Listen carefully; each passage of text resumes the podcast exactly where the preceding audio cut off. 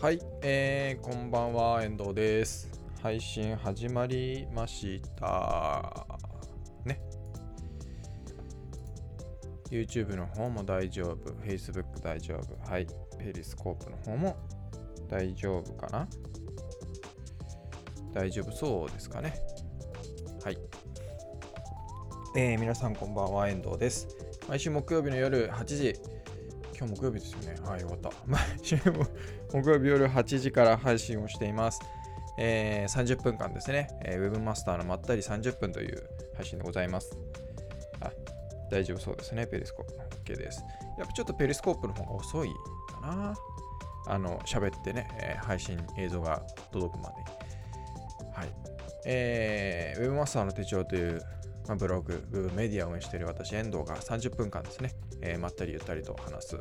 配信でございます。えー、YouTube チャンネル、Facebook ページ、ペリスコープと、えー、3箇所で同時配信をしておりますので、どれでも好きなところでご視聴いただければと思います。配信が終わった後はですね、えー、それぞれの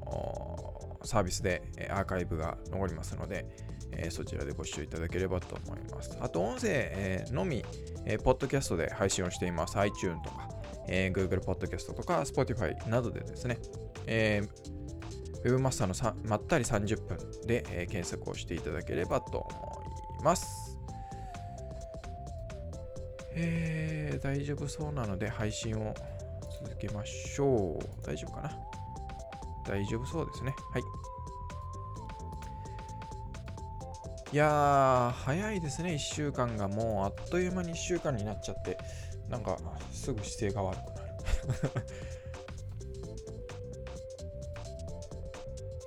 あー、どうもどうもどうも、小倉さん。あ、ツイッターのアカウント、目的別に分けてみたんですね。あ、その方が多分いいと思います。え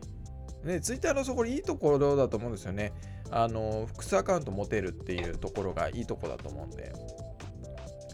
で、えっ、ー、と、前も話したかな。Facebook っていうのは、まあ、人でつながるのが Facebook で、えー、Twitter は出来事とか、えー、興味関心でつながるっていうね、えー、のがあるので、あのー、まあ、Facebook ページになると、まあ、ちょっと、あれ話はちょっと違いますけど、でもやっぱりそのツイッターであれば、やっぱりまあね、前回か話したみたいに、その、えー、人っていうね、その興味関心事、出来事とか、そういうのでつながるのが、あまあ、一番つながりやすいので、やっぱりあの、テーマごととかね、そういうのごとにこう、それぞれアカウントをこう特化させるのがいいかなと思います。はい、ぜひその後、どうだったかっていうのも随時報告いただけたら嬉しいです。はい、えー、っと、まあ、今日の話題なんですけど、まあ、3つありまして、あ、まあ、あのですね、また僕のあの、体の話で、あの、僕のツイッターでね、今日投稿したんですけど、僕前からですね、頭痛を持ってたんですよ。頭痛持ちというか、頭痛が結構ひどいわけじゃないんですけど、で、まあ、アルコールをやめたのもその頭痛が原因だったりするんですね。えー、飲んでるそばからもう頭痛くなっちゃうから、もう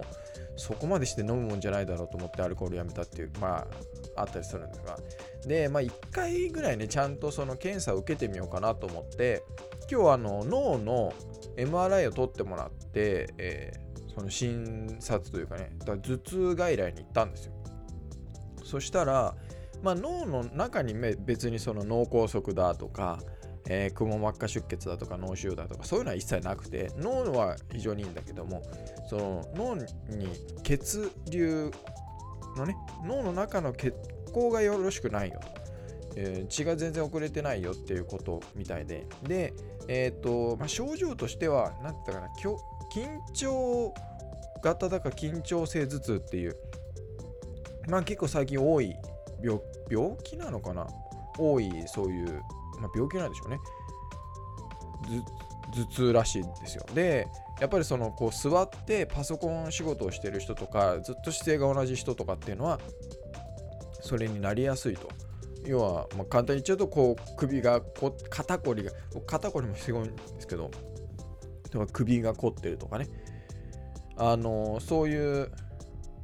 何ていうのかな何ていうの？いわゆるこうウェブ関係の人とかがなりやすいもの。ね僕は前立腺炎っていうの前にも話しましたけどなっちゃったってもうこれはねあのな治ったんですけど僕の場合は。でそれはやっぱり僕のその、えー、話が広がるな。前立腺の場合はあ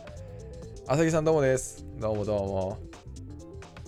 あの前立腺の場合は結局腰回りの血行が悪いんですよ。だったのであなんか薬を飲んでたんですけど大して良くならなくてで、えー、整体に行っていいいい整体のところにがと出会えてでそこに行ったらすっともう1ヶ月ぐらいで治っちゃって。で結局ですねやっぱりあのその腰回りの血行が悪いと。いうことみたいなんですね。でそんな話をその、えー、泌尿器科の先生のところで話をしたらそのまあ理学療法っていうんですよねああいうのはね。でそういう理学療法もは確かに効くと。ただその保険の適用がないんですよ。でこれ保険の適用がないっていうとえでも生体とかで保険適用あるよっていう方いらっしゃると思うんですねたくさん。で僕は、えー、近所のその保険適用され 保険適用してない生体院に行ってるんですけどこれどういうことかっていうとその先生に曰くですね。僕が言ってるところ曰くその生体とかっていうのは何か何かそういう病気というか事故とか怪我とかっていうのをくっつけてることによって保険を適用させちゃってるいわゆるグレーなやり方なんですよね。保険適用があるっていうのは。なので基本的にはその生態とかっていうのは自由診療というかだったかな。ちょっとごめんなさい。僕も専門家じゃないので言葉とかが間違ってたら可能性があります。ありますけどもその要は保険適用がないはずなんです。普通の生態要は筋肉痛とかですからとかね。肩のこりとかそういうのに対してまあ、何かしら病気があるならそれはそうなんですけど。っていうので要は保険適用がない。だから針なんか言っても保険適用ってないじゃないですか。針治療とかっていうのは。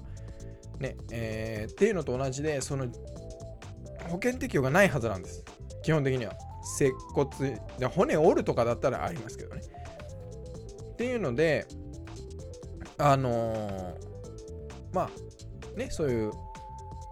泌尿器科の先生とか普通の病院の先生からするとそういう理学療法っていうのは基本はそういう保険適用されないからなかなか進めづらいっていうようなことを言っててでも確かにそういう前立腺に関して言えばですよ、えー、薬とかと同じように効果があるものなんですみたいなことでだったら早く行ってよみたいな話もあったんですけどまあまあまあそんなのもあってですね。で今日僕はその脳の MRI を取ってそれもまあいろいろあってですね、ノードックだと自由診療なんですよ。なので、えー、保険適用がないんですね。ただ、頭痛外来で行くと保険適用になるというね。まあ、どういうことじゃなん、どういうこっちゃって感じですけど、なんで僕は頭痛外来に行って、要は、まあ、その場で10分ぐらいかな、MRI 取って、で、その画像を先生が見て、こうだね、ああだね、みたいなんで、で、僕の場合脳に異常はなかったので、その結局血流の、その、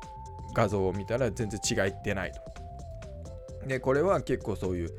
えー、今、今時の、ね、こう座って、あずっと体姿勢が維持されちゃってとかっていう人によくあるんですよっていうので、えー、ストレッチとね、えー、うつ伏せ寝がいいらしいということで、うつ伏せ寝をちょっと試してくださいみたいなこと言われたんですけど、なので、こう、ウェブ系のね、仕事をして、またパソコンしてる人とか、事務系の人とかも、で、頭痛があるっていう方は、まあまあ、あの一度はね、やっぱりそういうちゃんと、なんていうんですか、MRI とかも含め、ちゃんと病院に行くのがまず大前提なんですけど、で、まあ、ちょっとね、そういう、ここら辺のとか、あと肩甲骨らしいです、やっぱり。こう肩甲骨のストレッチをすると。で、肩とここの首のね、で、頭に血が行くようにする。うつ伏せじゃなくて、仰向けで寝るのはあんまり良くないみたいですね。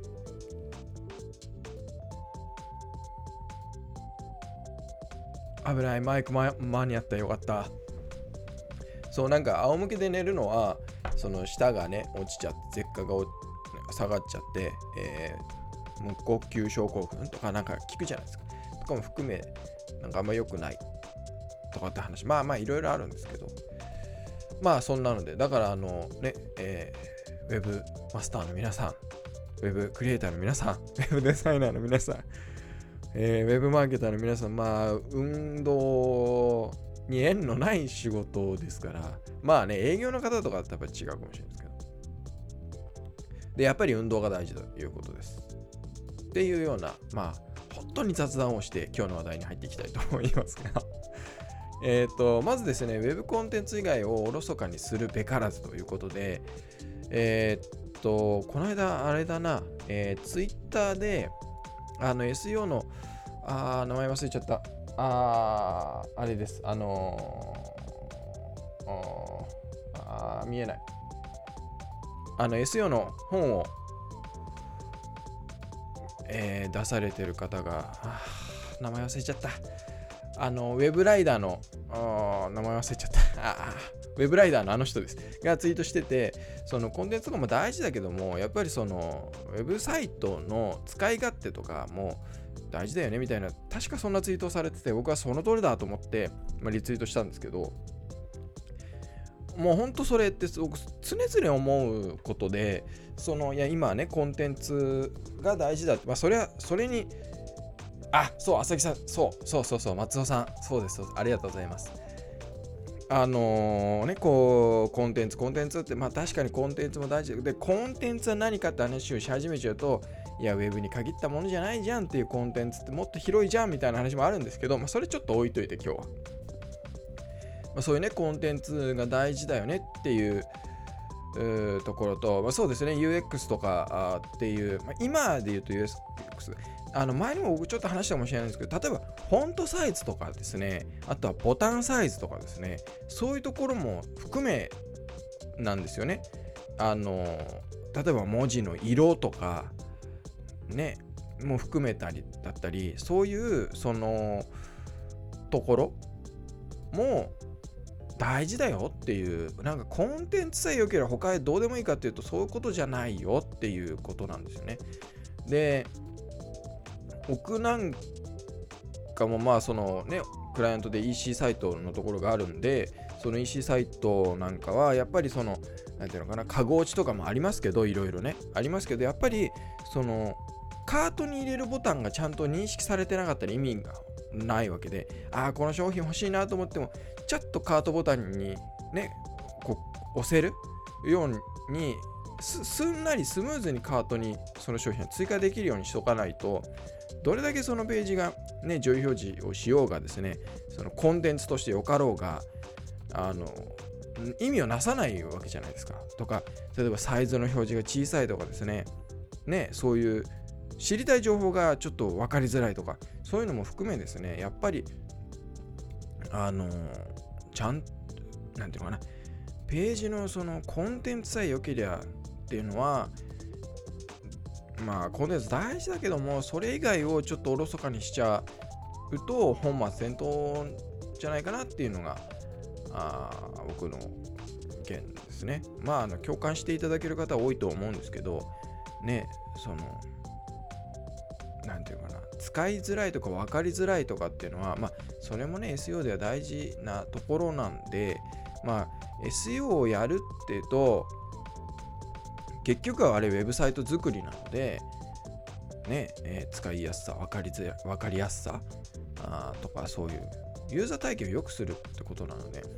だからあの前これも Twitter で見たのかな結局はですね UX を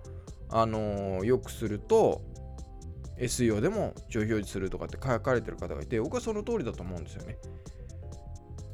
こんばんは、どうもです。えっ、ー、と、あ、ちょっと逃しちゃった。えー、アワルト・アーチャーさん。あ、久しぶりに家からありがとうございます。えー、パパレモンさん、こんばんは、どうもです。参考にしていただけてありがたいです。えー、お役に立てる情報、今後も。これもね、この間あったんですよ。その、僕が出してる情報の中で、えー、こなんていうのかな、えっ、ー、と、僕のね、知り合いのところに、えー、そういう相談があって、で、話が、まあ、相談というか、まあ、まあまあまあ、ふんわり言いますけどね、相談があって、で、ネットで探してたけど、なかなか情報が見つからなかったみたいな話を聞いたらしいんですけど、僕結構その情報出してるんですけど、そこで僕の情報が見つからなかったっていうのは、僕の、あの、なんていうのかな、力不足だなと思ってですね、もうちょっと頑張んなきゃなと思ったっていう話です。話がそれましたけど。まあそんなわけでその、まあ、SEO に限らずですねやっぱりそのウェブサイトのそういう細かいところというかねどれだけそのページにいっぱい人が買いたいと思ってきてもその買うカートに入れるボタンがどこにあるんだろう分かんないってなっちゃった瞬間にもう帰っちゃうじゃないですか。帰っちゃうんでやっぱりそこはこれあくまでも例ですよ。カートに入れるのがスムーズだったりそれがクリックしやすいような状態とかタップしやすいような状態っていうそれ以外のところですよね。もちろんその中で例えばリンクが切れてないかどうかとかもそうだしまあ誤字脱字がないとかもそうですしね本当の大きさ色とかね分かりやすさ読みやすさみたいなところもやっぱりちゃんと考えないとっていう話です、そこをおろそかにしちゃダメだよっていう話ですねだどんだけコンテンツの、まあ、コンテンツがその時点でよくはないと思うんですけど、コンテンツ、コンテンツって言ってそこばっかり言っちゃうと、どうなのかなというところですね。で、まあ、それに、まあ、ちょっと付随してというか、まあ、ウェブは魔法の杖じゃなくて、まあね、もう皆さんお分かりだと思うんですけど、やっぱり中にはですね、その、ウェブを魔法の杖だと思っちゃってる人もただいらっしゃるんですよね。で、僕前にそのウェブマスター手帳でも、えー、ウェブ担当者は魔法使いじゃないんですよっていう記事を書いて出したんですけどだいぶ前ですね。あのやっぱりそのウェブを過大評価しちゃいけないと僕は思っててで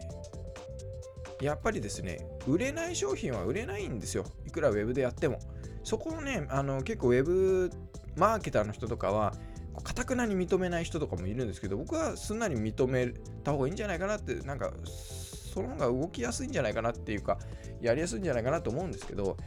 やっぱ売れないものは売れないんですよ。どう頑張って言って。でよくねそのいや売り方さえやればとかってこういう話になるんですけど結局ですねそれ1個売るなら楽ですよ。いらないものでもねその僕がいらないものとかでも1個を売るぐらいならそれはできると思います。売り方変えればね。それを安定的に継続させて売り続けなきゃいけないわけじゃないですか。事業としては。それをやんなきゃいけないわけなのでね。だからそれができるかですよね。うん。でやっぱり商品でも当たり外れってあるわけでこれもなんか前にも話した気がするんですけどね。あのー、やっぱりこう商品を提供する側だ売り手が売りたい商品と実際に売れる商品で違うわけじゃないですか。こともあるしそれが一致することも当然あるし。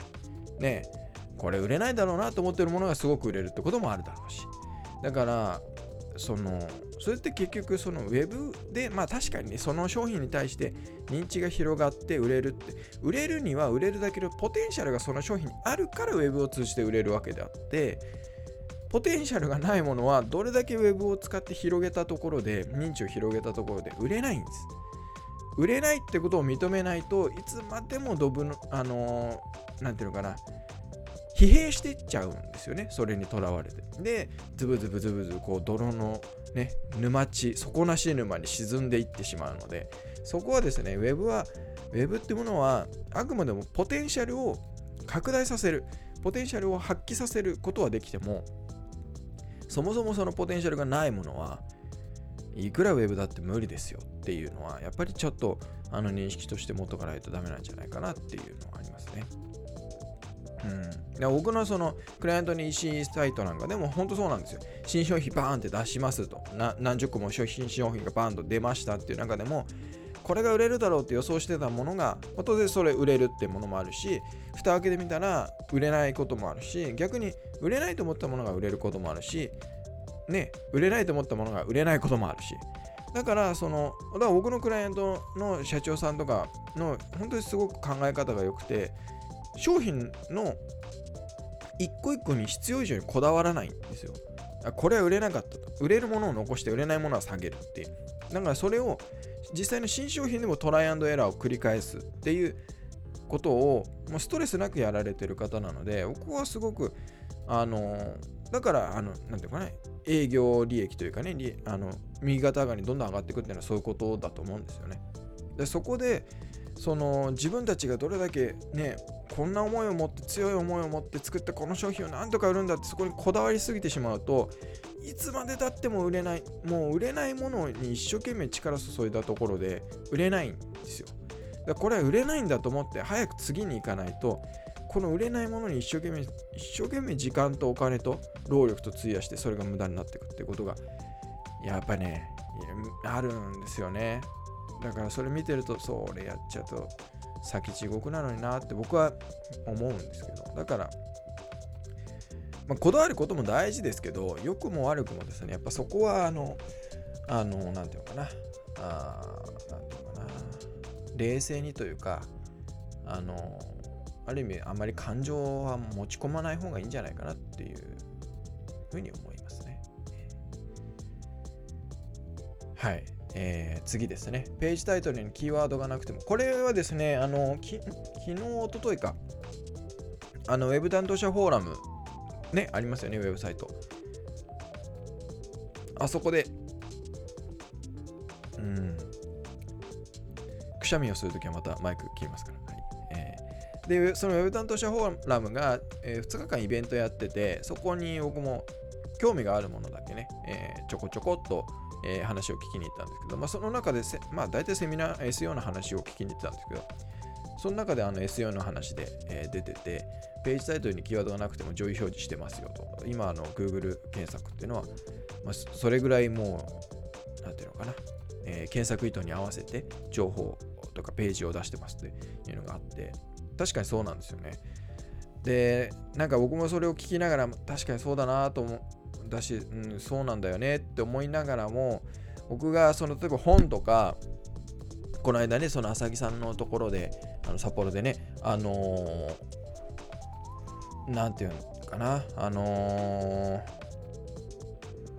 えー、キーワード、まあね、例えばページのタイトルにキーワード入れましょうとか、見出しにタイトル、あのキーワード入れましょうっていう話を僕はするんですよ。で、SEO のその講座、オンラインの講座とかでもするんですけど、それはですね、その話とこのページタイトルキーワード、え、でもキーワード入ってなくても上位表示するんじゃんっていう風になりそうだなと思って、ちょっと話しておこうかなと思ったんですけど、あの、なるんですよ。キーワード入れなくても、ちゃんと内容が書かれてれば。書かれてて、その内容が、その検索クエリ、えー、検索意図に合ってる答えになるだろうって場合にはなるんですよ。キーワードがなくても表示されることがありますと。あるんですが、それだけのレベルのコンテンツを作らなきゃいけないんですよ。で検索意図のことを考えて。なので、えー、初初期？ん？初心者の方とか初級の方にページタイトルにキーワードを入れなくても上位表示しますよって言っちゃうと多分ですね延々上位表示しないんですよ。だからそのステップとしてやっぱりその何て言うのかな。自転車乗る時でもやっぱりいきなりねその補助輪なしでは乗れないからまずは補助輪をつけて自転車に乗ることをして慣れてきたら補助輪を外して乗りましょうっていうこう段階があるようにその SEO に取り組むっていう時でも初心者の方とか初めてこれからやりますって初初級の方にキーワードを入れなくても上表示できるから内容のしっかりしたものを作りましょうっていうのは僕がこれまでそのいろいろなんていうのかな、初級の人とかの、のね、相談を受けた感じでいくとですね、非常に難しいんですね。多分、多分できないです。よっぽどセンスがいいとかいう人じゃない限り、よっぽど頭の回転がいいとかですね、そのコンテンツ作りのセンスがいい人じゃない限り、多分無理だと僕は思ってて。だからまずはタイトルとかにもしっかりキーワードを入れた状態でコンテンツをまずは作りましょうと。で、それが十分にできるようになってからそのキーワードがない。ものでも上位表示できるようなね。そだキーワードをしっかり入れたコンテンツが作れるようになった先にあると思うんですよ僕は。っていうのはその完成形の理想的な完成形を作るときにですねもまあ他でもそうだと思うんですよね。何かを引くって取り取るってマイナスしていくっていう方が難しいじゃないですか。プラスする方は簡単なんですよ、ね、だからそのキーワードがないっていうのはその理想的なコンテンツの中でもキーワードを抜いてあっても大丈夫っていうことだと僕は感じ考えてるのでその検索意図に対してねのコンテンツというか情報として。なのでそれが作れる人は相当なクリエイトができる人なのでまずはしっかりそのキーワードとかも含めて一つコンテンツが作れるようにそれを安定的にですね作れるようになった先でそのキーワードを引く抜くっていうことをしても別にいいんかなっていうのが僕の考え方ですなのでああじゃあページタイトルキーワードなくても上位表示するんだと思って、そんじゃあ気にしないで作っちゃおうって言って上位表示できるようなあのコンテンツが作れる人はそうそういないはず。あの、ある程度もうセンスがいいか、そういう人は絶対キーワードを入れたコンテンツでも全然作れるはずなので、そこはやっぱりそのステップっていうものを考えてほしいなっていうふうには思いますね。えっと、すみません、小倉さんのコメントの。ああ、作り込まれすぎた独自 CMS の話も撤退しにくいというのに似てるでしょう。あれはですね、うん、まあ、撤退しにくいというか、まあ多分そんなに使ってるユーザーいないんで、なんなら僕が巻いた会社だけじゃないかなっていう気もするぐらい、あるいはその周りのね、あの、零細というか知り合いの会社の人が使ってるぐらい、そういうレベルじゃないかなと思ってるんで、うん、なんですけど、まあ、作り込まれすぎちゃってると撤退しにくいっていうのはまあありますよね。いや、この間ですね、あのー、えー、デイリーポータル Z これ YouTube にあのその時の花あなんていうかな。YouTube ライブしてたので動画も残ってますけどデイリーポータル Z が、えー、移行したんですね。サーバーサーバーシステム移行か。をしたっていう話をあの、まあ、イベントがあって今週の月曜日だったかな。聞きに行ったんですよ。でそこでもそのまあいろいろまあ作っちゃったからすごくその移行がめちゃくちゃ大変だったみたいな話をしててでなるほどなっていうのは思ったんですけどだからそういうね作りあの行政とかが Windows から抜け出せないみたいなのも多分そうだと思うんですよね。アップデーがあった時に。前ありましたよね。なんか Windows のアップデートがあった時。みんななんか画面に Windows のアップデートしてくださいみたいなのがいっぱい出ちゃったみたいなとか。だからあのこだわりすぎてですね独自路線で行くのはなかなか僕はあのそれなりの覚悟を持っていかないときついんじゃないかなっていうのは思います。である程度その一般的な流れに乗っといた方がやりやすいこともあってでこれねいつだったかななんかプログラあ違うなプログラマーシステム系の会社の人と話をしてた時にあのね言ったんですけど、まだ例えば EC とかでもそのその会社だからショップの、えー、ね、えー、サイトの会社。だ物売ってる側ですよね。にゃが独自のその EC サイト仕組みを作っちゃうと管理が大変だしその後の運用とか、まあ、その情報の更新とかねセキュリティとかでもやっぱりいろいろ何ていうのかな余計なコストというか労力もかかるしお金もかかるし人手もかかるしみたいなことになるからある程度やっぱりそういうのだったらもうそういうサービスを使っちゃった方がいいよねみたいなのをまあちょっとオフレコ的な感じでですね あの話したこてたことがあってだから実際そのプログラミングとかシステムとかもねあのよほどそのねあのサービスを作るとかってんだったらあれなんですけどあんまりこだわりすぎてですね独自のもの作っちゃうと結局あの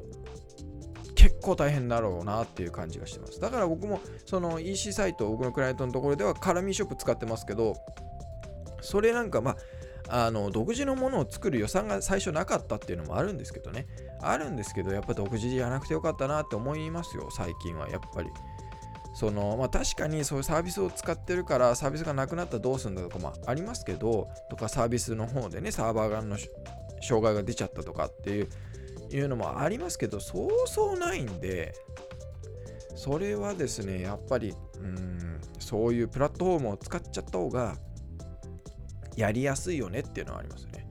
だ動画なんかもそうですよね。動画なんかをもう YouTube とか使わずに自分たちのサーバーに上げて、えー、みんなが見られるようなどんな環境でも見られるような形で動画を再生できるようにするのを独自で自分たちの自社でね開発をしてやるっていうその手間と労力と、えー、管理を考えてあとサーバーのね動画を保存するための容量とかをもろもろ考えたらいやだったら YouTube にアップロードしてそれで貼り付けちゃった方が全然いいじゃないですか。だってサーバーのね容量を圧迫することもなくどんな環境でも見られるようにして配信、ね、動画を視聴できるようにしてくれるプラットフォームなわけなんで。それを何が何でもその自分たちのサーバーに動画を入れてそれでそれそこからね、えー、ウェブサイトで表示させてなんてやってるとデバイスごとのもあるしブラウザーごとのもあるしね大変なわけじゃないですか。あのー、ね。だから僕はあのー、なるべくですね、まあ、だから僕のやっぱり好きなものは既存のもうツールをいかに使ってやるかっていうのが僕なんか楽しいところなので新しいものをねその独自開発とかしちゃうとですね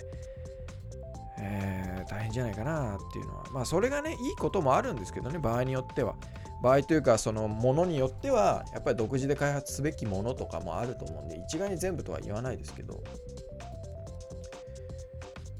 車輪の再発明は避けたい。車輪の再発明って何ですか？